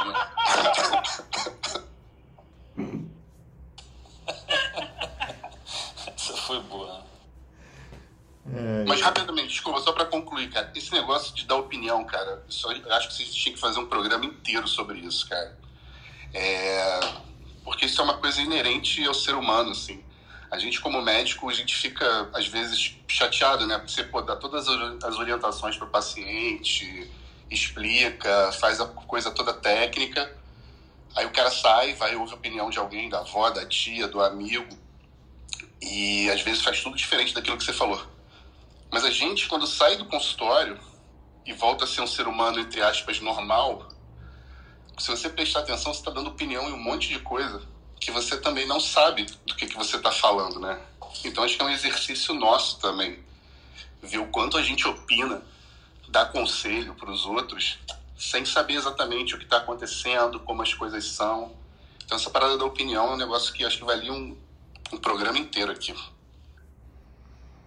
Obrigado pela opinião, eh, Jung. Ó, ô, ô, Fernando, eu queria, eu queria que a gente fizesse um programa, sabe de quê? Trazer um cardiologista, um psiquiatra. A gente tem o Nilton, tem o, o é assim, um cardiologista sem amildarona, um psiquiatra sem lítio e um. Como é? Qual era o outro que eu tinha selecionado aqui? Um, um infecto, um infecto sem clavulin. Um infecto sem meropenem. Imagina, olha, tem uma pneumonia hospitalar, vai fazer o quê? Não, não tem meropenem. Ah! Então, como seria a vida desses três sem essas três drogas? Aí bota os três na fogueira. A gente tem o Bola na Fogueira na MTV, né? A gente podia fazer o. o- Nossa, o Academia na Fogueira não, tem um, um nome mais pejorativo, vai. É, piromania médica. É, a, a, Fernanda gente chamava, a gente chamava, não tem aqueles ovos, é, ovos de Páscoa, né? Aí na Páscoa a gente fazia a criptoquidia, né? Que é o ovo oculto. Você não sabe, você comprava o ovo, mas não sabia pra quem ia dar. Meu Aí Deus, chamava de ele já tá. Volta, volta. Esses, esses dias eu vi um, um, um médico falando que ele era granjeiro. Que ele cuidava. Que, que ele era. Que ele era urologista e por isso ele era granjeiro. Sabe por quê? É, vive né, os ovos, do- tirando os ovos do outro, né? É, não, porque ele cuida de pintos e ovos. É, imagina. Foi o. É verdade. E com Viagra ainda consegue fazer eles crescerem. né? Newton, como é que é o, o- a opinião pública geral do vizinho, é, do, do- do gargarejo ali, do vizinho, da tia, da avó, dentro da cardiologia? O que, que é mais comum os pacientes se, se desviarem aí dentro da cardiologia pela opinião pública geral? Fernando, cortou aqui o meio da tua pergunta. Como é que é o quê? Desculpa, porque saiu um pouco. Ali, é, dentro da cardiologia, que você já viu, qual que é o, o, o maior desvio que você vê dos pacientes pela opinião pública? Pela opinião da vizinha, da avó, da tia, da mãe e assim por diante. Cara, tem muito também, mas é, o pessoal vem muito pelo Google, né? Mas assim, eu acho que não deve ser mais do que gineco, não, porque o pessoal tem medo, tem medo de morrer na cardiologia, né? Então, na verdade, o cardiologista é meio que o médico de referência do, do paciente. Ele não toma nenhuma outra medicação nem psiquiátrica, nem outra, sem me perguntar antes. Tudo que prescrevem para eles, eles me perguntam se podem, se podem tomar, porque do coração eles têm medo de morrer, viu? Eles não fogem muito do, do que a gente, pelo menos no meu, no meu caso, eles confiam bastante. Eles não fogem muito do que eu prescrevo. E quando vão usar qualquer outra coisa, eles me perguntam, porque eles têm medo que isso interfira nas medicações e no coração. O coração é um negócio que bota medo. Mas nem, nem utilizando assim essas coisas da ciência popular, o pessoal lá de Belém com, vai no ver o peso, consultar, é, fazer uma garrafada para ver se melhora o coração, não tem essas coisas assim? É, o que tem, não, aqui até que não tem tanto essas crendices não, sabe, Fernando? O que tem às vezes é, é aquela questão, aí já vem de médico às vezes mesmo, viu, cara? aquelas, aquelas é, produtos multimanipulados, né? Que o cara vem misturando desde hormônio de tireoide até. É, deixa eu ver aqui. Citalopram junto com. Fluoxetina, citalopram, Fluoxetina, T4, tireoide, ômega 3, tudo num comprimido só, isso vem. Aí eu dou minha opinião verdadeira, né? Eu digo, olha, você vai morrer. Tá aí, ou vai fazer mal ou não vai fazer bem, bem nenhum, entendeu? Então, assim, é, é, mas isso tem. Mas, assim, geralmente, realmente, pelo menos na cardiologia, no meu caso especificamente, o pessoal tem medo, viu, de misturar chá verde com, não sei o que, eles têm medo. Vêm muito assim, não. Jung, isso acontece dentro da hemato, assim, os caras que param a quimioterapia, por exemplo, a consumir geleia real, Fernando, é raro, assim, porque, como o Newton falou, assim, o paciente hematológico, o oncohematológico em particular, ele é muito, ele é muito apegado em você, assim. A gente cria uma relação de, de, de sangue, assim, né? muito forte, Vocês sabe? Cria uma relação porque, de assim, sangue. É, porque exatamente, porque assim, cara, o doente faz um diagnóstico de uma leucemia, de um linfoma, tanto a vida dele quanto a vida da família passam a girar em torno daquilo, sabe? E você acaba sendo, de uma certa forma, você acaba assumindo um protagonismo na vida do cara, assim. É um troço muito, muito intenso.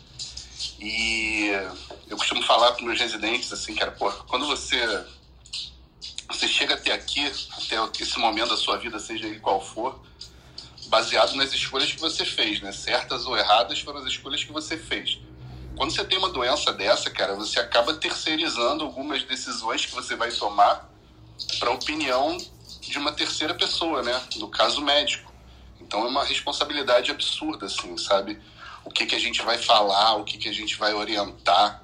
E acho que isso se torna especialmente mais, mais agudo, assim, mais importante no doente que vai chegando no final, no doente que vai se tornando mais refratário, em que você vai ter que tomar algumas decisões, ou pelo menos orientar o cara no que está acontecendo. E muitas vezes a gente tem medo, receio de dizer a verdade.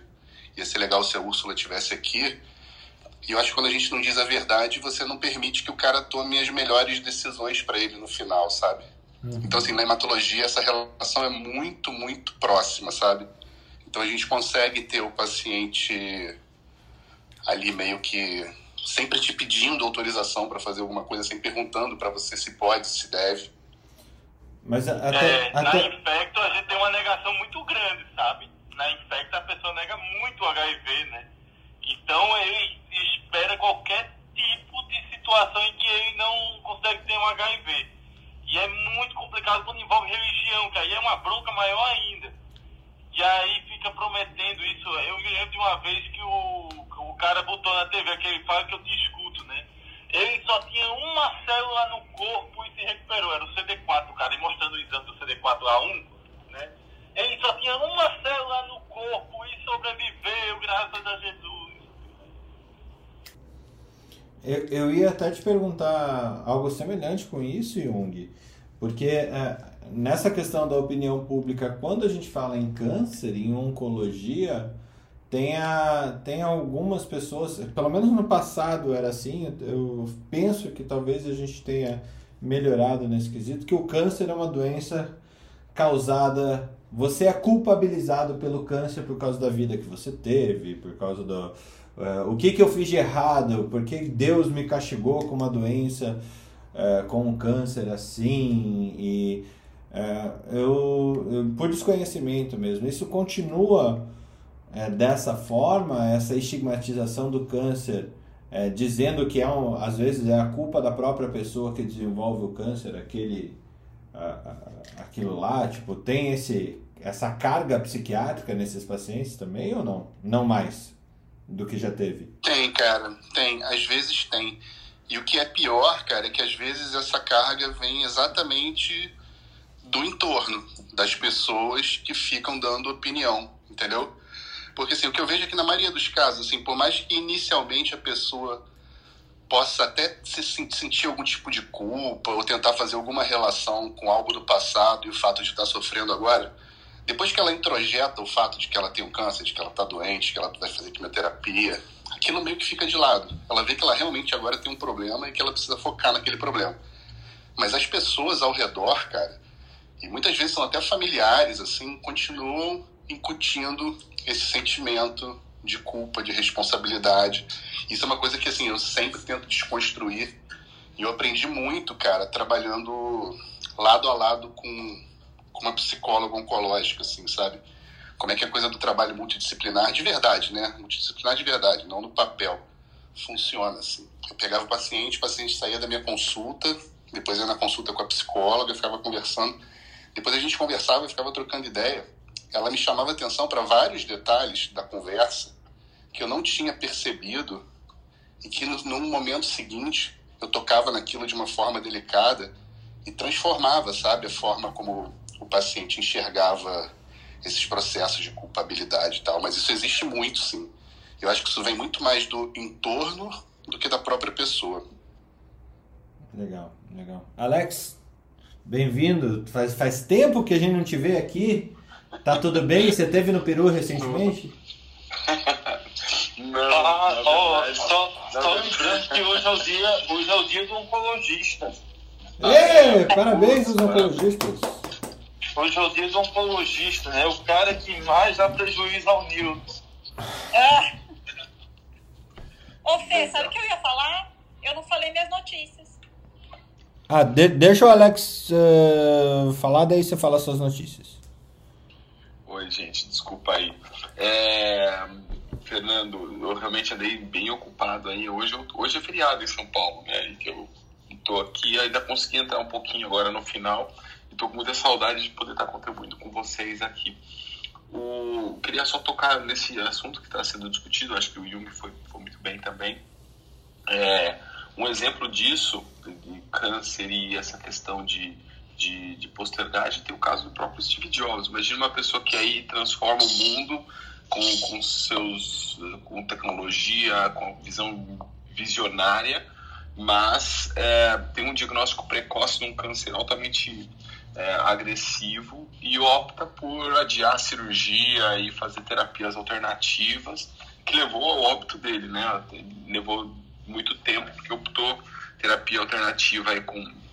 Que eu me lembro, ele tinha essa relação com a Índia e tudo mais, então não sei o que ele foi buscar para o tratamento de um câncer tão agressivo, tá? E aí houve essa questão do, de, uma, de uma negação de uma terapêutica e uma pessoa com, com, com nível intelectual muito alto, né? Então, existe uma questão de criação de elo de confiança. Quanto médico, quanto menos contato a gente tem, com certeza a gente cria menos confiança com o paciente, né? Uma consulta mais rápida e o, por mais que você que seja alguma autoridade, a gente tem que ter alguma continuidade, né? Então, às vezes, isso que falta, né? É, quando a gente vai num, num, consultório do especialista, você não tem uma, uma coordenação do cuidado, você não tem uma continuidade, né? É, eu digo isso porque na nossa estratégia de atenção primária, né, que a gente utiliza, a gente tem praticamente um, uma agenda que o time faz contatos constantes e, e para o tratamento de doença crônica é pior do que tratamentos como esse, como câncer, etc porque não existe uma emergência do cuidado, né? Não existe uma urgência do cuidado, né? Então, é, a, a, tentativa de procrastinar, a gente vê isso com questões muito simples, né? Como obesidade, a questão da, da alimentação saudável, né? É, o, é, o sedentarismo são, são fatores de risco para doenças crônicas que, que a gente não enxerga. Então, a gente precisa trabalhar não só o doente crônico, mas toda a população. Naquele conceito que é o do Jeffrey Rose, não sei se vocês conhecem, que é um epidemiologista, que ele diz que não adianta a gente focar na pessoa que está doente. E quem chega no canal, no, na porta do cardiologista, do, do endocrinologista ou do médico em geral, é o paciente que já está em tratamento e que é, às vezes já tem até alguns, algumas, alguns, alguns uh, sinais mais graves das, dos, dos adoecimentos dessas principais doenças crônicas. Mas, na verdade, na visão dele, a gente tem que trabalhar a população em geral. Então, é, para evitar esse adoecimento. Então, a gente tem que mudar o padrão cultural, a gente tem que mudar é, outros fatores, porque não adianta eu trabalhar na população, que é o meu 5, 10% da curva que está adoecido, é, eu, eu certamente esses outros 90% que está aqui, que não adoeceu, tem muitos deles que vão virar para aquele canto da curva. Então eu tenho que trabalhar de forma antecipada em toda a população. E aí eu, eu, eu crio é, uma mudança de hábito. E a gente vê em uma grande parte da população que começa a se esclarecer. E aí eu digo, o Google ele é uma ferramenta boa, né?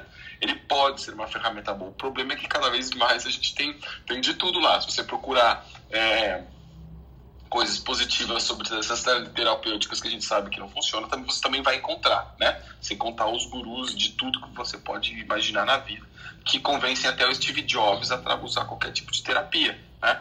É, então, mas ele é uma pode ser e é uma ferramenta boa desde que você consiga garantir a qualidade da informação e a população em geral às vezes ainda tem dificuldade de fazer essa essa seleção. Então, talvez o nosso papel médico vá muito além, né? A gente tem que até educar como como selecionar, dar qual é a fonte de dado na internet que é confiável.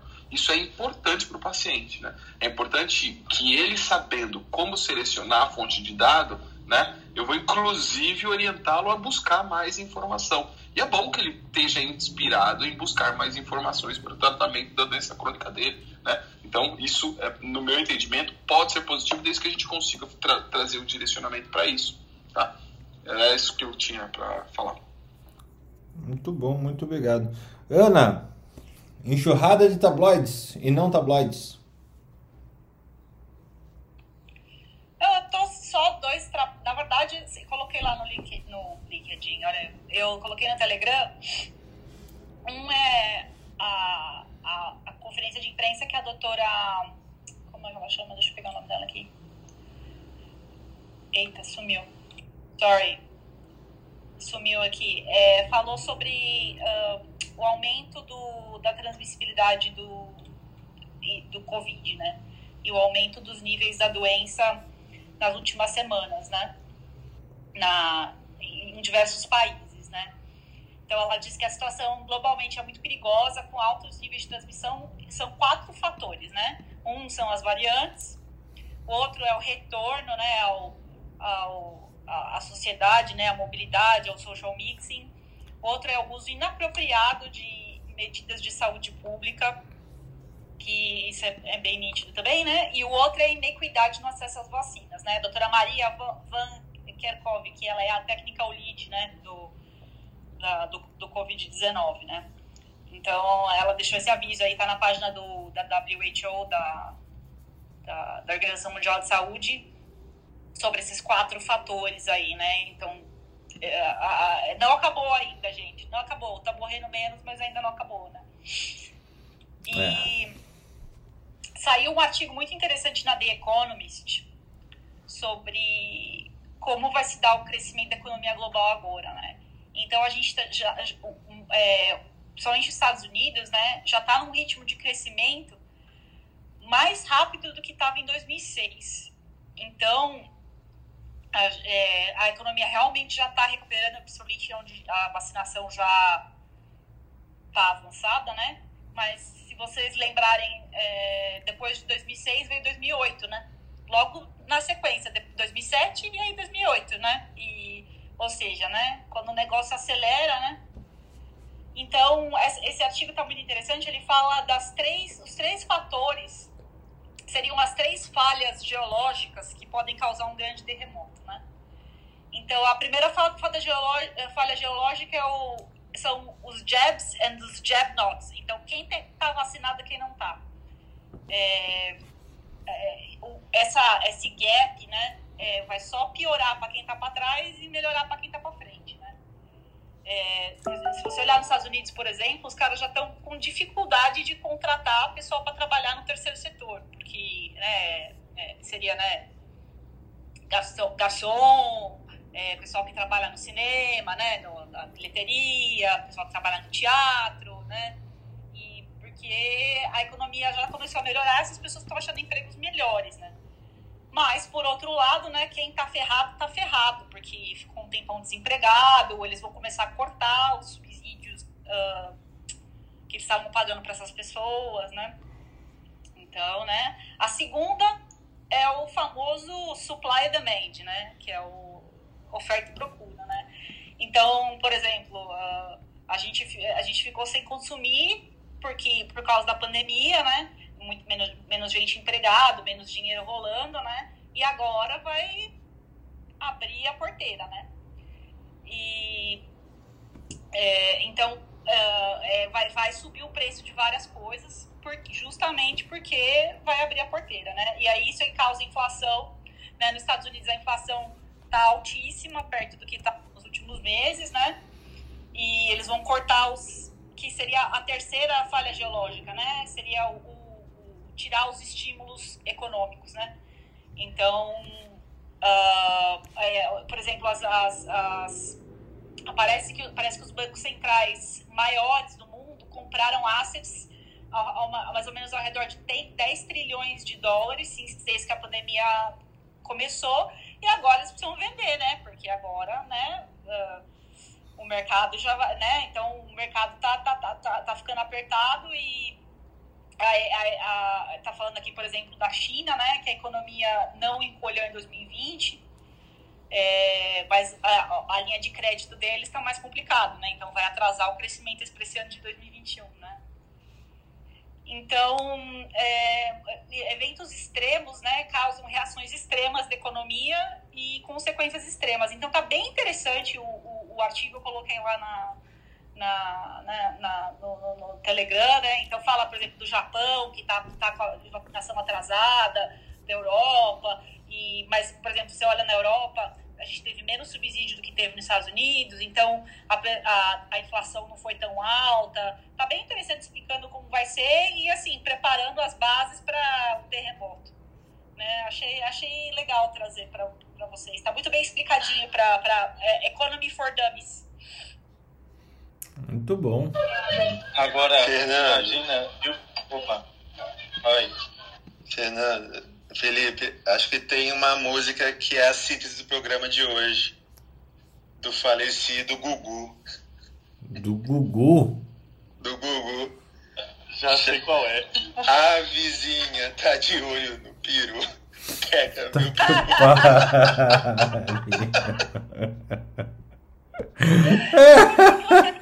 passarinho, passarinho quer dançar. É, na verdade é um outro tipo de passarinho. É... ai, ai. Excelente, gente. Mas é. Gostei que o Thiago criou perna igual o Felipe, né? Não, de repente foi de crise mundial pra, pra filho da vizinha. Do Gugu. Ai, gente, não. Eu não esqueço quando o Gugu morreu, tiraram o sarro que é, iam relançar o Gugu equilibrista, né? Foi eu que botei no meu assim. É. Ai, ai, vamos lá. Gente, olha, bate-papo animal hoje. E quanto a isso, Ana, é, realmente. Querendo ou não, a gente viu um acúmulo de dinheiro, uma liquidez de dinheiro muito grande nesses dois últimos anos, né? É, porque não se tinha onde gastar, não se tinha onde treinar e a economia não cresceu porque você não podia produzir, né? E está acontecendo aquilo que todo mundo já achava, menos o povo que os palpiteiros aqui do Brasil que palpitaram para o nosso governante que quanto antes a população saísse é, fosse vacinada, antes a economia ia voltar a engrenar, né? É, mas infelizmente aqui não aconteceu dessa forma. Mas é, não é que está acabando, a gente está saindo da crise. Até é, acabei de ver uma outra notícia passando rapidamente aqui pelo meu noticiário do dia, porque minha internet resolveu voltar agora. É, tem uma que é bastante interessante que saiu na Nature, é, que traz uma indagação, é um editorial da Nature, é, inclusive um artigo da Nature, quer dizer, é, se o Covid é, será uma doença dos jovens, é, que estamos vendo um aumento da proporção de infecções entre os jovens não vacinados em países com uma alta taxa de vacinação e isso está levando o, o holofote para o contexto das pessoas jovens na pandemia, como a gente havia falado anteriormente aqui por várias e várias e várias vezes que o agora o holofote ia mudar realmente, porque uh, a infecção em crianças e a morte em crianças, assim como a morte em gestantes por Covid, uh, vai ser mais constante. Uh, ainda o fator vizinha palpiteira é, é incrível como a gente ainda vê é, gente tentando defender o indefensável da ivermectina, da hidroxicloroquina, da qualquer outro medicamento que não, que não tem evidência. Quer dizer, a, existe evidência, a evidência é que ele não funciona, tá? Não é que não tem evidência que não funciona, ele tem evidência que não funciona.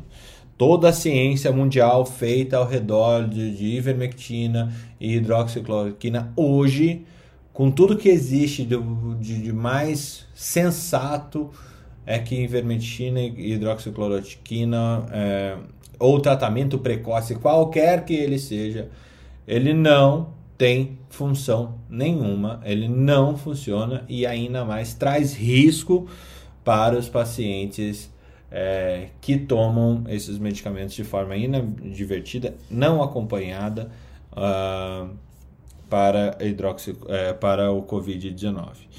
É, então, sim, teremos uma doença por algum tempo, uma doença de que vai subir em jovens, em crianças e e aqui é, que mais? Separei uma outra uma, uma notícia passando rápido aqui, Messias é, e urologistas de plantão Messias por, por trabalhar com, com ressonância, que a ressonância magnética pode cortar pela metade o sobrediagnóstico do, por screening de câncer de próstata, tá? É, e ainda uh, saiu um, na Cochrane o, um, um estudo, um, uma revisão sistemática, que é o que a Cochrane normalmente faz, a respeito dos, é, dos uh, anti-inflamatórios não esteroidais para é, a prevenção do uso de anti-inflamatórios não esteroidais para dor pós-operatória em adultos que vão para todos os tipos de cirurgia. Esse artigo é extremamente importante porque é, se a gente for falar de anticorpo é, de anti-inflamatório não esteroidais, vale lembrar que aqui no Brasil e no mundo inteiro, colocando duas vezes lá no grupo, eles são a principal causa de, de insuficiência renal e, e aumentando o risco de transplante é, renal nos pacientes é, que, que, que, chegam para transplante é devido ao anti-inflamatório. Então, vale a pena ler. Se você dá aula em faculdade, qualquer que seja a matéria que você dê aula, por favor, não trate esses medicamentos que são vendidos amplamente para resolver qualquer dor em toda a farmácia sem prescrição médica como uma coisa corriqueira, porque ele é, traz mal quando mal usado mesmo. É, e é isso. Notas, comentários a respeito do, do nossa cestada é, de quinta, Quintada de quinta série, né? de quinta Sextada de série, quinta sextada de quinta série. Felipe, deixa seu bom dia. Ah, o dia foi fantástico, né? Foi fantástico hoje. O bom de não ter as meninas é que elas não controlam a gente, então o negócio perde o controle com muita facilidade. Nossa, a gente desorganizou o negócio de um jeito espetacular hoje. Foi muito bom. Ainda bem que eu Espero- não conto uma menina. Não, porque você está em outro país.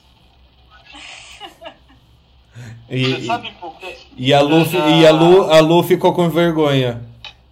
É, e aí, é, porque Marilé é geralmente a que tenta controlar né, as coisas. É, e aí, como ela não veio, a gente se divertiu, né?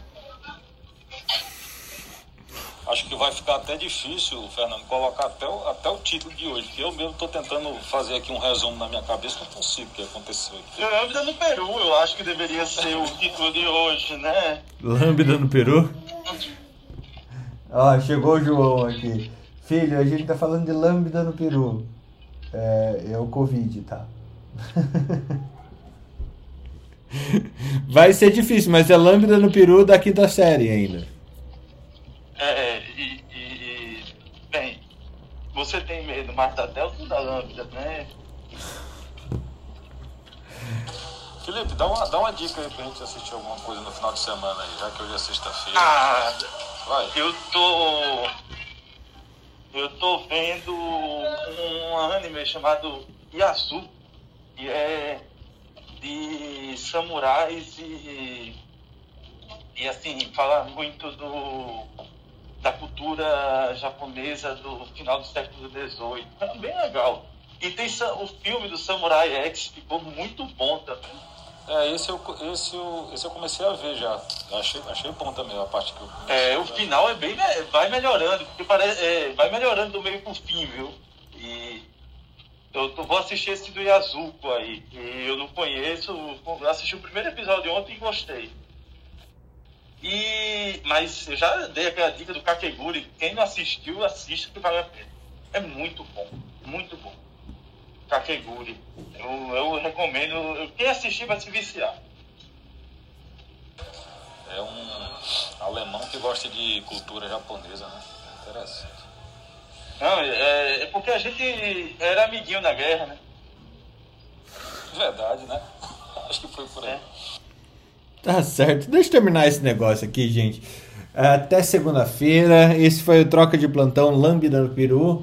É, que eu até queria perguntar depois, é, Lu, por que, que você não contro- controlou a gente, não ajudou a controlar a gente? A gente fala muita besteira, Lu. É, Eu venho pra ouvir, não venho pra falar, não. Eu me divirto com a quinta série. Da turma do fundão, né? Fica Eu lá era uma da atrás. primeira, sa- da primeira fila, não era do fundão, não. Eu era do quinta fundão série é sempre sempre. divertido. Eu Eu sempre sempre- fui do fundão. Eu sempre tirei, eu sempre tive que sentar na primeira carteira, porque eu, eu perdi a atenção muito fácil. Então, pra, pra ficar prestando atenção, me colocava e, e desvirtuava muito fácil. Então, eu É era. por isso que eu ficava lá no fundo. Na primeira cadeira eu ficava prestando atenção na professora. Então eu tinha que ficar lá no fundo para poder fazer outras coisas na sala. Na faculdade inteira, eu de 1,90m, eu sentava na primeira fila e atrapalhava todo mundo. ô, ô, Fernando, na faculdade tem um caderno do Roberto. O Roberto deixava o caderno dele na primeira fila, mas nunca ficava na faculdade. Mas o caderno do Roberto tem 100% de presença. Cara, ele, ele é o único que teve todas as aulas. Assim. É, o caderno do Roberto, ele 100% das vezes esteve lá. Eu pensei que era o caderno que era xerocado por todo mundo. Não, esse aí era o caderno das meninas, que uma copiava uma coisa, outra copiava outra, aí juntava as três, virava tipo Thanos, né? Juntava seis pedras lá e virava um negócio. Mas o caderno do Roberto, ele, é ele esteve em todos, entendeu? Diz a lenda que e- ele veio na, nos, nav- no- nas caravelas dos portugueses, foi repassado de mão em mão até chegar na sala de aula. É, Quando, quando lá nas E, é capitanias eles. ca- e- e outra coisa, viu? É o mesmo caderno desde o primeiro semestre. Mas deixa eu contar, o, o meu caderno da faculdade, para vocês terem ideia, eu peguei uma resma de folha de 200 folhas sulfite, mandei cadernar e esse era o meu, meu caderno. É... Só que eu não anoto, né? Eu sentava na primeira carteira justamente para prestar atenção é... e depois ia para livro. Mas eu não anotava. Então esse caderno durou até o sexto ano. Ele foi na minha mochila em todas as aulas comigo. Agora, se ele era usado para anotar, era, eram raras às vezes. Mas tá bom. Excelente dia para vocês, gente.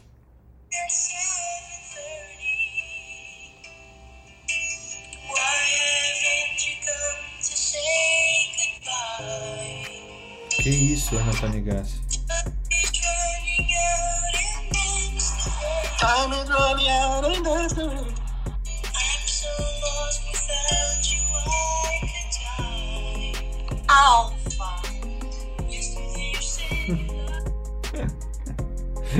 Bom dia a todos, gente. Bom dia, gente. Tchau, pessoal.